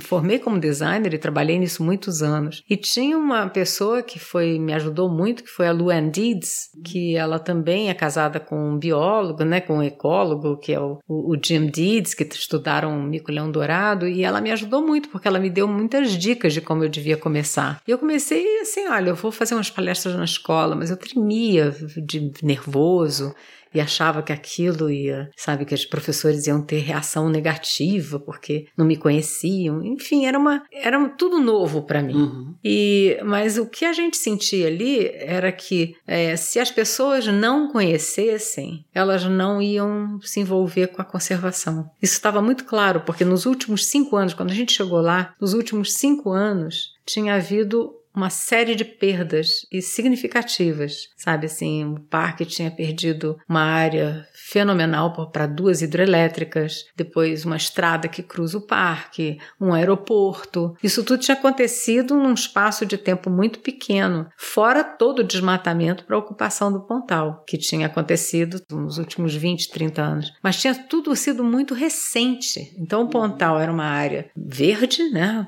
Assim, a grande reserva do Pontal, que tinha sido alocada para ser de conservação e tinha se perdido muito. Então ou você envolvia as pessoas, porque quem estava causando os danos eram as pessoas, não eram? Então. Quem vai preservar também são as pessoas. pessoas. Porque a natureza vai muito bem, obrigado, sem a gente, convenhamos, né? Então a gente tem que mudar é a forma com que a gente atua. Eu tive esse fim, esses últimos dez dias no Pontal dando aula com meus alunos de mestrado e a Gracinha, uma pesquisadora de peixe, Maria das Graças de Souza, mas tem o apelido de Gracinha, que foi a primeira estagiária da Suzana no programa de educação ambiental, estava contando para os alunos é, sobre. fazendo uma palestra para os alunos e ela disse que a primeira contato dela não foi com a Suzana, foi comigo. E eu não lembrava disso, porque ela me viu dando uma palestra na churrascaria sobre o mico leão preto, numa única churrascaria que tinha em Teodoro Sampaio naquela época. E ela foi falar comigo lá, inclusive. Eu não lembro dessa, não lembrava dessa história. Como é, como é que é essa história da churrascaria? É. Nem eu sabia disso. É, e eu não lembrava disso, só fui lembrar porque a Gracinha me chamou a atenção. Porque eu já estava querendo, é, antes da Suzana, felizmente a Suzana entrou na história, porque eu estava, na época, muito preocupado com biologia. E, mas eu já tentava conversar com a comunidade. E aí eu levava o projetor de slide para a churrascaria e passava slide para algumas pessoas que eu conhecia da comunidade. Slide aquele de, car de carrossel, né? Carrossel, aquele, aquele, aquele Sim, que senhor. fazia clec, clec, clec, clec, clor, engasgava. Aí, aí era meia hora para tirar o carrossel e tal. As pessoas mais jovens não sabem dessas dificuldades que a gente passou no passado, mas de qualquer forma era uma tentativa e ela se multiplicou por muito quando a Suzana entrou com o grupo dela. E, de novo, interdisciplinaridade. Então, mas como é que você conversou com o dono da churrascaria? Deixa eu. Eu fiquei conhecendo o, o dono da churrascaria. Era uma churrascaria só que tinha em Teodoro Sampaio. E de vez em quando eu ia lá e eu perguntei para ele: a gente pode passar slide sobre o mico leão preto aqui para as pessoas que estão na, na churrascaria, mas não eram só pessoas estranhas. Tinha algumas pessoas que eu conhecia também, gente da CESP, de estavam ligados de alguma forma à conservação lá no Pontal, ao meio ambiente no Pontal. Então, assim, eu não tinha espaço naquela época nenhum. Uhum. É, era um pesquisador lá, só tinha um lugar para dormir. Mas era quando as pessoas estavam lá comendo, assim? Quando estavam comendo, é. Mas o pessoal fez um maior fuzuê aqui por causa do Pint of Science. Você já fazia o bar barbecue sei. science? É, era um A ideia desde o início, Fernando, foi da gente reencantar as pessoas, sabe? Aham. Delas valorizarem aquilo que estava ali. E eu falava muito isso. Falava: olha, vocês têm coisas aqui que não existem mais em lugar nenhum do mundo. E se vocês não ajudarem a gente a conservar, não vai sobrar nada. Então cabe a gente junto fazer alguma coisa para salvar tudo isso, porque isso tudo vale muito a pena. Mas para dizer que vale a pena, elas tinham que conhecer, que elas não sabiam. O primeiro levantamento que eu fiz na comunidade, porque eu queria fazer certo, né? Eu desde o início quis fazer muito correto e o mais correto possível. E aí eu fiz um levantamento e percebi que, assim, as pessoas queriam por que que não destrói toda aquela mata e bota gado, pelo menos vai me dar leite, porque aquilo não serve para nada. Essa era a Limpa, né? mentalidade. Limpa, vamos limpar a mata, não é? Ah, Vamos limpar. E, e aí isso me deu muito medo, né? Porque era por aí. Mas o, o- o- voltando à história do, do barbecue science, o objetivo, por exemplo, houve um momento em que a população de gente precisava tirar alguns micos da área de inundação, Parque Estadual do Morro do Diabo, onde viviam os micos, e ia ser inundado num pedaço por uma hidrelétrica, e precisava tirar alguns animais, senão eles iam morrer afogados. E foi por isso que eu comecei a fazer as, as apresentações com o Slider, porque começou uma campanha, é, o mico é nosso, o mico não sai daqui e tal. E eu compreendo, fiquei feliz, porque a comunidade dizendo a biodiversidade é nossa, nós, nós queremos ela, então tentando defender, mas de forma um pouco perigosa, porque deixar os micos lá iam acabar morrendo. Então precisava de um novo diálogo nessa história, e foi o que a gente foi tentando fazer. Fantástico. Usando uma linguagem Interdisciplinar. Interdisciplinar. Não tem, é, não tem Eu jeito. lembro muito de um. Tem um filme baseado no livro do Fernando Gabeira, o Que é Ex-Companheiro, e tem uma cena em que a. Por alguma razão, a, a menina que tá com ele fala sobre um disco do Gilberto Gil que se você rodar ao contrário você ouve o nome do cara da Uni que foi assassinado pela ditadura. E o Gabeira, né, o Pedro Cardoso, né, no caso, pega ela e fala: Maria, ninguém ouve disco ao contrário. Não adianta você falar, fazer um negócio que ninguém vai, vai ouvir. É a mesma coisa que fala, se você chega lá e, e apresenta um artigo publicado no, no- Ninguém ouve. cheio de estatística em Na inglês, science. não vai adiantar, Não né? adianta. Apesar de ser importante. Isso, não estamos tirando a importância. É. A ciência é muito importante. Uhum. É, é que para fazer conservação, você precisa ir além disso. Eu acho que o teu papel, Fernando, é muito esse, sabe? Porque a gente comunica tudo errado, a gente fala só para nós mesmos. Então, você, seu, o título do seu programa, né, Desabraçando a Árvore, eu sou uma que abraça a árvore, então eu não me sinto muito desabraçando coisa alguma. Mas, enfim, o que a gente está precisando mesmo é de uma aula de comunicação. A gente precisa mudar completamente. Mas eu Ah. gosto desse título, que só, só abraçar a Não, árvore não vai salvar as árvores, não. Tô brincando com ele, é uma, brin... mas é uma a é brincadeira, porque. É um é verde, outro é branco. É uma grande brincadeira, porque eu acho que você está fazendo uma coisa que é bem revolucionária, chegando a um público, a gente espera, né, pelo que che- che- chegue a um público Pelo que a canal gente né, que você está usando. é que a gente não não seria capaz, né? Porque quando eu escrevo um artigo em qualquer desses veículos, eu já sei quem vai ler, né? É, outro dia, é engraçado, tem, tem gente de TI que mandou mensagem pra gente, tem uma menina de contabilidade. Um beijo, Caroline. Fala seu nome certo. Ela brinca comigo eu chamar de Caroline. Hum. Mas é, a gente tá tentando, né? Eu não, não acho que é um sucesso, porque a gente ainda tá muito no nicho, né? De biologia e tal, da área de meio ambiente, mas vamos tentando. É, mas eu acho que você está num caminho, pelo menos, inovador, porque os mesmos caminhos só vão levar as mesmas pessoas, como a gente estava falando antes. E é mais ou menos isso, a gente precisa mesmo revolucionar. E o Brasil tem um papel fundamental, quer dizer, nós somos brasileiros e, e com isso a gente tem uma responsabilidade enorme, porque é a maior riqueza né, de mega diversidade. É um, é um país mega diverso. E a gente precisa, de algum jeito, dar um, uma, uma sacudida no povo brasileiro para se orgulhar disso Não e é nióbio tratar. a maior riqueza? Ah, queridinho. Não, não é. Não. O Cláudio, o Cláudio falou outro dia numa. Falou para o. que ele era ministro do meio ambiente na época, falou assim: olha, você tá. É, É o verdadeiro ministro da Fazenda do Brasil. é. Porque é você quem toma conta do, do real tesouro brasileiro, que é a nossa biodiversidade. Eu adoro isso, botei até numa, numa fala minha outro dia, num artigo que eu escrevi, porque é isso mesmo, a grande riqueza do Brasil não é soja, não é gado, não é nada disso. É a diversidade. E ele, ele riu e como quem diz assim, ah, que isso, né? Mas é a realidade. É, E cultural também. Olha a quantidade de populações indígenas que a gente tem, das quais a gente conhece tão pouco, né? E se sente tão acima de ou nada. A gente tem muito a trocar. Essa é a grande riqueza.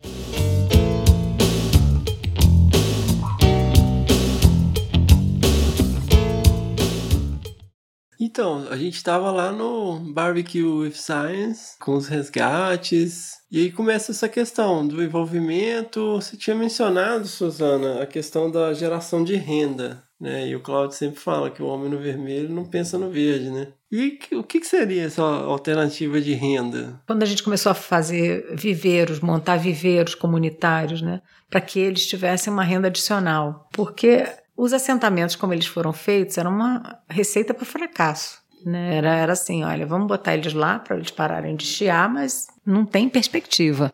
Todo mundo plantando abacaxi ao mesmo tempo, não tinha onde vender abacaxi, sabe? Não tinha um pensamento de longo prazo, era tudo resolvido ali sem planejamento. Então a gente começou a abrir um leque. Vamos então ter viveiros. Nós somos os maiores compradores porque a gente faz reflorestamento, mas eles podem vender muda de árvore para qualquer um, mas eles precisam aprender, desde a semente até a árvore estar mais ou menos num ponto.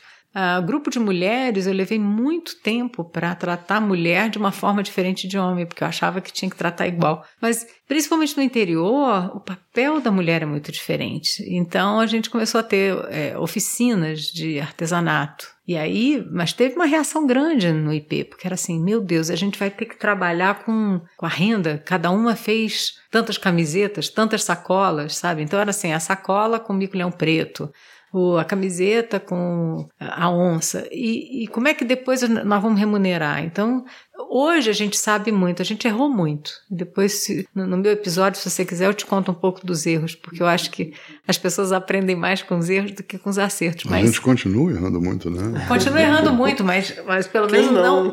não me, tentando não mais cometer os mesmos erros, né? É. Erros novos, porque eu tô fazendo coisas diferentes. Mas enfim, eu acho que. Então, quando você começa a trabalhar com as mulheres, foi muito interessante, por exemplo, porque elas também passam a ganhar um- uma renda adicional com os artesanatos, mas os valores, as mulheres passam muitos valores para a família e para a comunidade. Então você está trabalhando sempre um adicional, não é só a renda. A renda é importantíssimo, porque o homem no vermelho não conserva o verde, mas também ela, tá, ela tem que proteger a família dela, né, trazer uma, uma boa alimentação para casa, etc.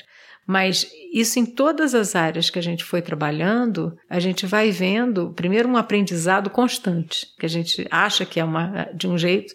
É, o melhor exemplo que eu posso te dar é um trabalho parecido com esse em Superagui, onde as mulheres não foram pagas. Uma delas ficou com o dinheiro todo e não, não repassou. Uhum. E a gente não estava entendendo o que estava acontecendo. Então, é, esse tipo de coisa que hoje a gente toma o maior cuidado, sabe? De entregar pessoalmente, de não ter, sabe? De você não dar responsabilidade. O fair trade. É. E, e assim, como que nasce essa preocupação? Porque é, a gente historicamente no Brasil vem de uma política de comando e controle, né? Principalmente nessa época, anos 80, até início dos anos 90, existia essa, muito esse discurso da unidade de conservação, vamos pôr uma cerca aqui, ninguém pode entrar, é, o primeiro artigo que eu escrevi para o Eco na minha vida foi porque o Marcos Sacorrê, na época, me botou pressão, dizendo: vocês ambientalistas, vocês dizem que vocês não têm espaço, eu estou pedindo a vocês para escreverem, você uhum. tem que escrever para mim. Então, primeiro que eu escrevi na minha vida para o Eco foi abrir ou não as unidades de conservação.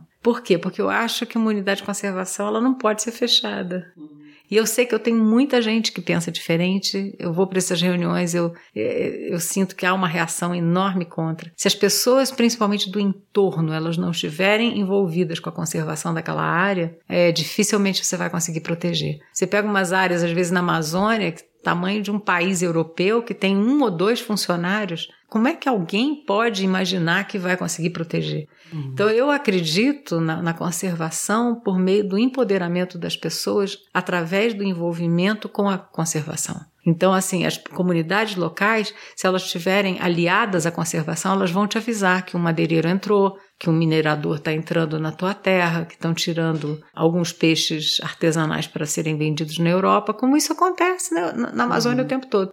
Mas se as comunidades do entorno estiverem envolvidas, elas vão te avisar e se não, elas vão ser cúmplices do que é errado. Então, porque eu falo assim, em relação a essa questão de geração de alternativa de renda, porque a ideia vigente, vamos dizer, e, e me frustra muito de ver isso, inclusive eu vi essa semana essa postura, né, de, ah, quem tá aqui tá errado, tem que multar, tem que prender, tem que então, assim, com essa ideia vigente, né, dessa política de comando e controle, se o cara tá tirando uma madeira lá dentro do, do, do, do fragmento, ele tá errado, outro tá dentro da reserva, ele tá errado, como que ao invés de fazer uma denúncia, você vem, pô, o cara tá pegando a madeira lá, e se a gente propõe uma alternativa dele, né? O cara tá arrancando um palmito, e se ele tiver uma outra atividade que seja mais sustentável, que gere renda para a família dele, que ele não vai precisar de fazer isso, né? De, é isso mesmo. Como que você vai na, na, nessa contramão e tem essa sensibilidade, essa percepção, numa época em que a ideia é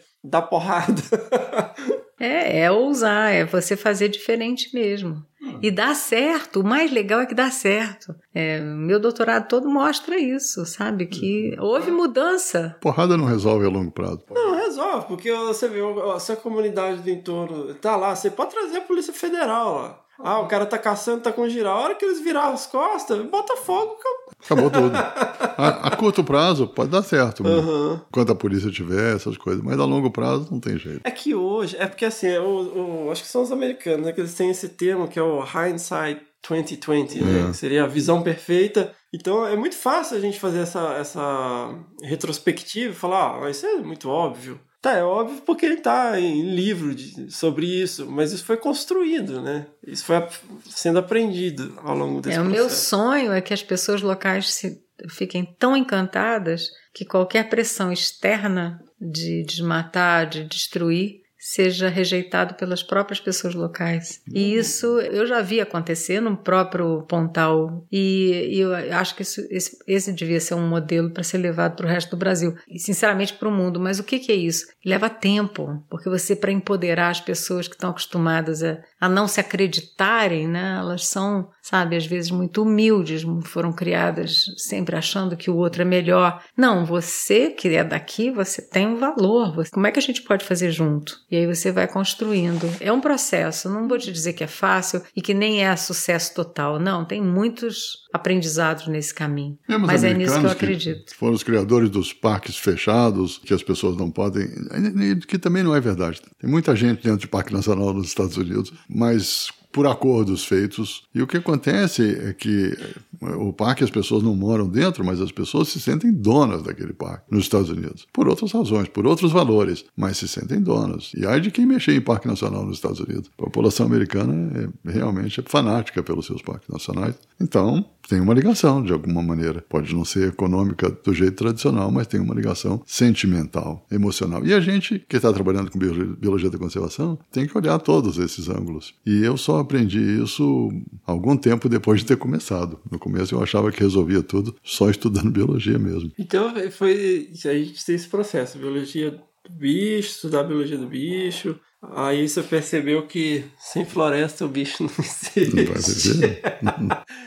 que se as pessoas não, não, não, se importarem, né? Não, não sobrar nada, nada, não vai sobrar nada. Que se as pessoas também não tiverem alternativa de renda, eles vão explorar aquilo ali. E agora tem o grande desafio, né? Que é o que a gente está fazendo no Pontal, que é ligando esses, esses fragmentos. Porque a gente usa o mico como símbolo, mas não é só o mico que está isolado, uhum. né? São todas as espécies que não têm coragem de, de um para o outro. Não, é uma paisagem interdisciplinar. E a gente tá criando... na é. tal paisagem que todo mundo fala, ah, ecologia da paisagem, Mas é a paisagem, a paisagem. Como que entra essa história da paisagem? Isso o Cláudio fala melhor do que eu, mas se você deixar o mico isolado, ele, ele vai desaparecer. Não tem como ele ficar poucos indivíduos num fragmento. Você tem a, a, agora infelizmente, porque foi desmatado, era tudo integrado, mas agora que viraram ilhas de mata, você, nosso papel é realmente criar corredores para que eles possam ir de um para o outro. Então é um estudo da paisagem. O título de um dos projetos do Lauri é Um Pontal Bom para Todos. E é isso, na verdade. Quer dizer, o, que a gente está olhando com uma paisagem sustentável, vamos chamar assim, é como é que eu construo uma, uma paisagem onde o ser humano o resto da biodiversidade conseguem viver e viver de maneira minimamente satisfatória e, e de longo prazo. Então, é uma construção dentro de uma região de forma que possa a biodiversidade conviver com o ser humano de maneira harmônica e que seja bom para todos. Essa é, é a história. Para você trabalhar isso de uma forma integrada com a comunidade, no Pontal, então, nós temos feito o que a gente chama de econegociação. Então, as econegociações são reuniões participativas onde você é, trabalha o ser humano de forma integral. E é um grande planejamento para a região. Então você traz as realidades primeiro, né, em plenárias, o que está acontecendo, um rio que está assoreando, uma água que está contaminada, um solo que está se perdendo, etc. É um fragmento que está desaparecendo, mas depois as pessoas trabalham por temas. E eu analisei isso no meu doutorado e fiquei muito impressionado que surgiram mais de 20 projetos, dos quais a maioria, na verdade, acho que só dois o IP estava envolvido. Então, eles, as pessoas começaram a perceber os problemas da região e querer resolver. Isso é empoderamento, sabe? Eu não tenho que dizer para elas o que elas vão fazer. Quem vive, convive com as questões todas são eles. Então, quando eles se arregaçam as mangas e a gente só ajuda trazendo insumos e conhecimento e potencial para poder fazer as coisas acontecerem, elas vão à luta e fazem. E, e os pesquisadores entram tentando dar voz à biodiversidade, de alguma forma. Exatamente. Se, fazendo do melhor que pode para dar voz à biodiversidade. Para mostrar as necessidades da biodiversidade Isso. dentro daquela composição. Sem esconder em momento nenhum que eu estou aqui para salvar a biodiversidade. Eu deixava isso muito claro. Hum. Vocês estão aqui por outros motivos, mas a gente precisa fazer um planejamento para essa região que seja bom para todos. Fantástico.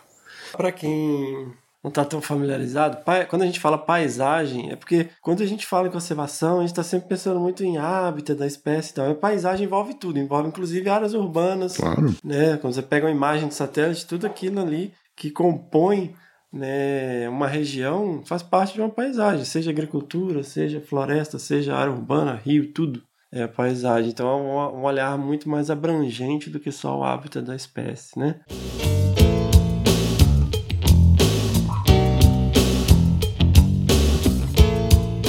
Fantástico. Então aí a gente tem envolvimento comunitário, pensar né, nos processos todos da região numa escala de paisagem, envolvendo as pessoas num fórum, né, nessa econegociação. E o que, que falta aí nessa equação para efetivar? Bom, eu não sei, eu acho que faltam anos de vida pela frente que eu não sei. Não é Não. Falta políticas públicas. Políticas É. públicas. Falta políticas né? públicas, porque apesar de tudo isso, tem muitas coisas que não são resolvíveis com facilidade pela comunidade. É preciso intervenção do. E eu não estou falando de políticos, eu estou falando de políticas, né? que é uma combinação entre o político e a comunidade. Né? E, e aí falta um acordo desses grupos para traçar caminhos efetivos para aquela região.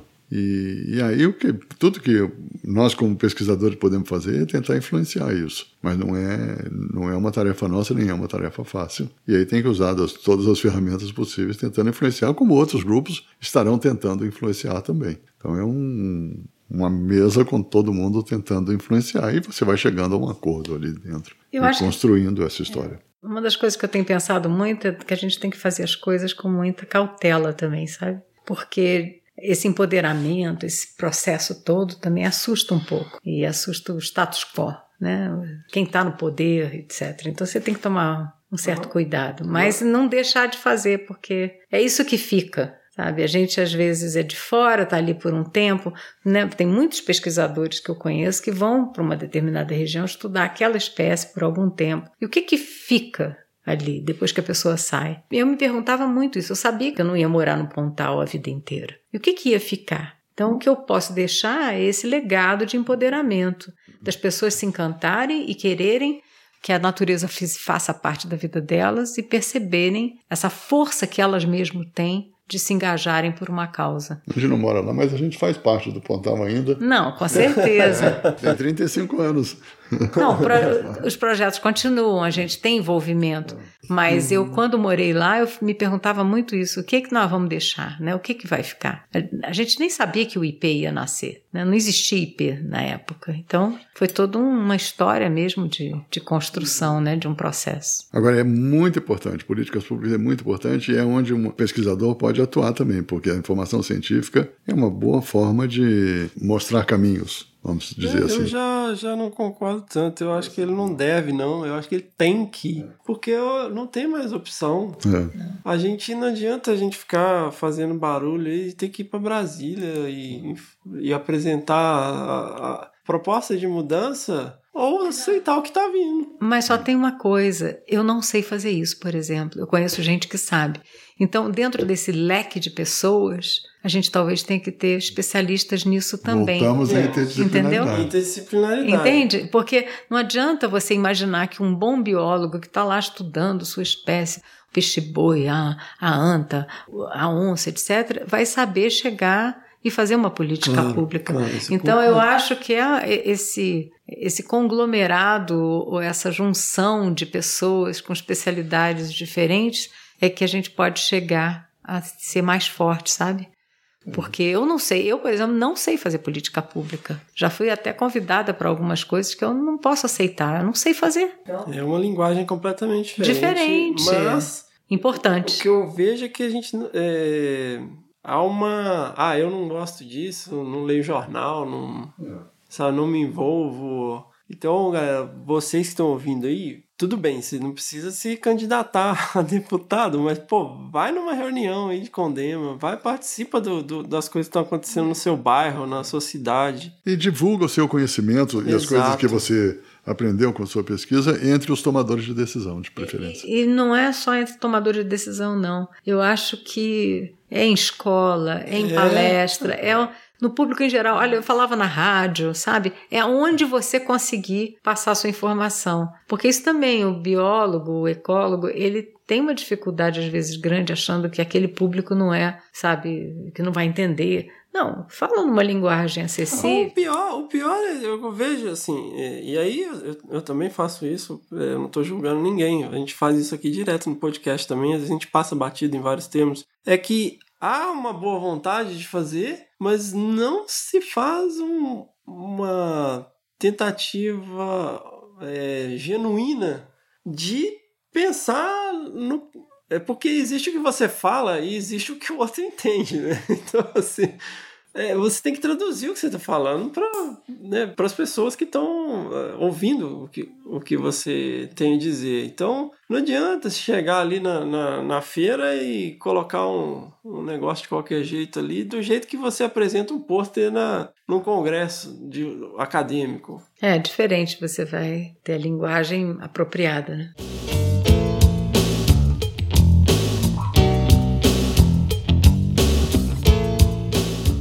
A gente acabou, né, de uma certa maneira, colocando de uma forma um pouco abstrata, mas todo o recado tá aí.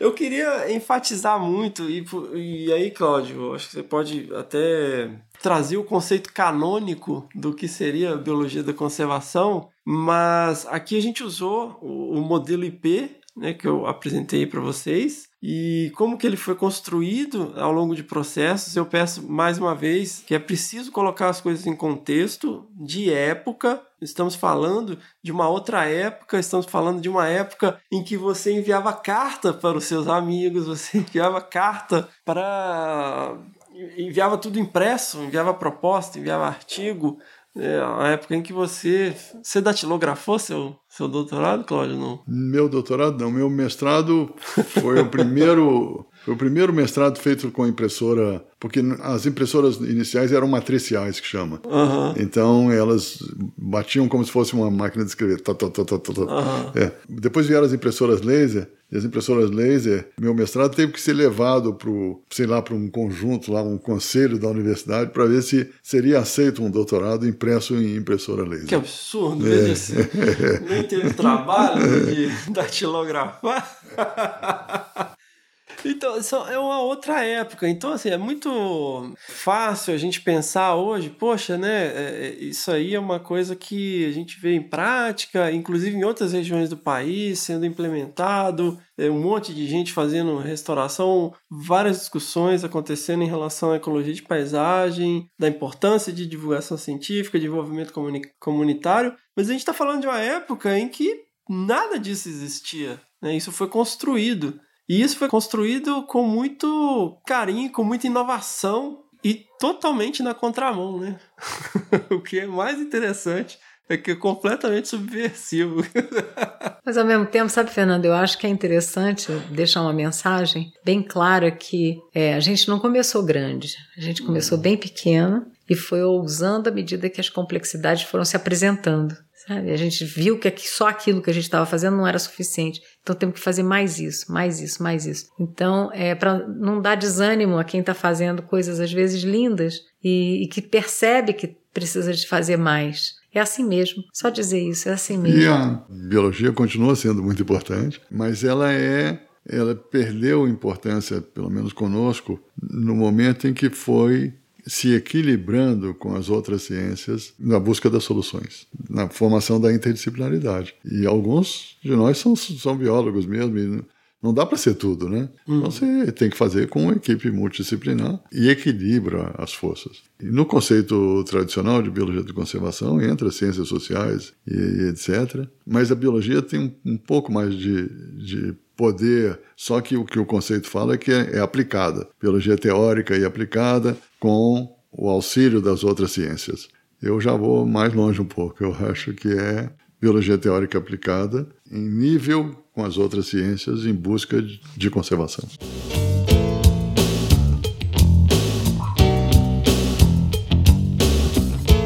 Sensacional! Gente, eu quero agradecer de coração. Eu sei que a agenda de vocês é extremamente apertada, né? Vocês moravam em Teodoro Sampaio, mas hoje vocês vivem no mundo, né? Cidadãos do mundo, sem dúvida. E é um privilégio enorme. É, é lógico que tem um bias, né? Porque eu consigo ter acesso a vocês por esse contato, é, por essa história. E gostaria de abrir um pouquinho, se vocês quiserem deixar aqui um recado para os nossos ouvintes que estão sempre ávidos né? A gente recebe um monte de mensagem, nossa, que coisa sensacional e tal, porque realmente são histórias inspiradoras, e não só a, as suas jornadas pessoais, mas a jornada do que vocês construíram e das pessoas que se envolveram. Né? E pensando que a gente tem um monte de gente que tá começando, que nem saiu da graduação, que ouve a gente. Embora minha tia também, né, tia Cotinha? É, eu, eu acho que a gente tem muito a trocar sempre, né? É assim que a gente aprende. O IP tem uma escola, né, que é a ESCAS, e a gente acabou criando essa escola porque a, vontade era tão grande de contaminar mais pessoas com conhecimentos e com paixão pela natureza e pela riqueza sociocultural também do Brasil. Então, assim, o recado que eu dou é venham compartilhar também com a gente e manter contato e quem sabe fazer um curso do IP, um mestrado, um MBA, de acordo com o interesse de cada um. Mas a gente tem cursos curtos às vezes que são de complexidades é, diferenciadas. Então, venham nos conhecer mais e nós estamos sempre de portas abertas. Sensacional. Minha mensagem é primeiro para você que continua porque está muito bacana. Vamos, vamos desabraçar muitas árvores junto. Temos que estar tá desabraçando as árvores e, e, fazendo esse movimento, todo mundo unido em, em torno de, uma, de conservação. Agora, a mensagem é para os biólogos, para que não deixem de ser biólogos. É muito bom ser biólogo. Hum. É muito legal, eu tenho muito orgulho. Mas isso não quer dizer que a gente tem que ter os olhos fechados.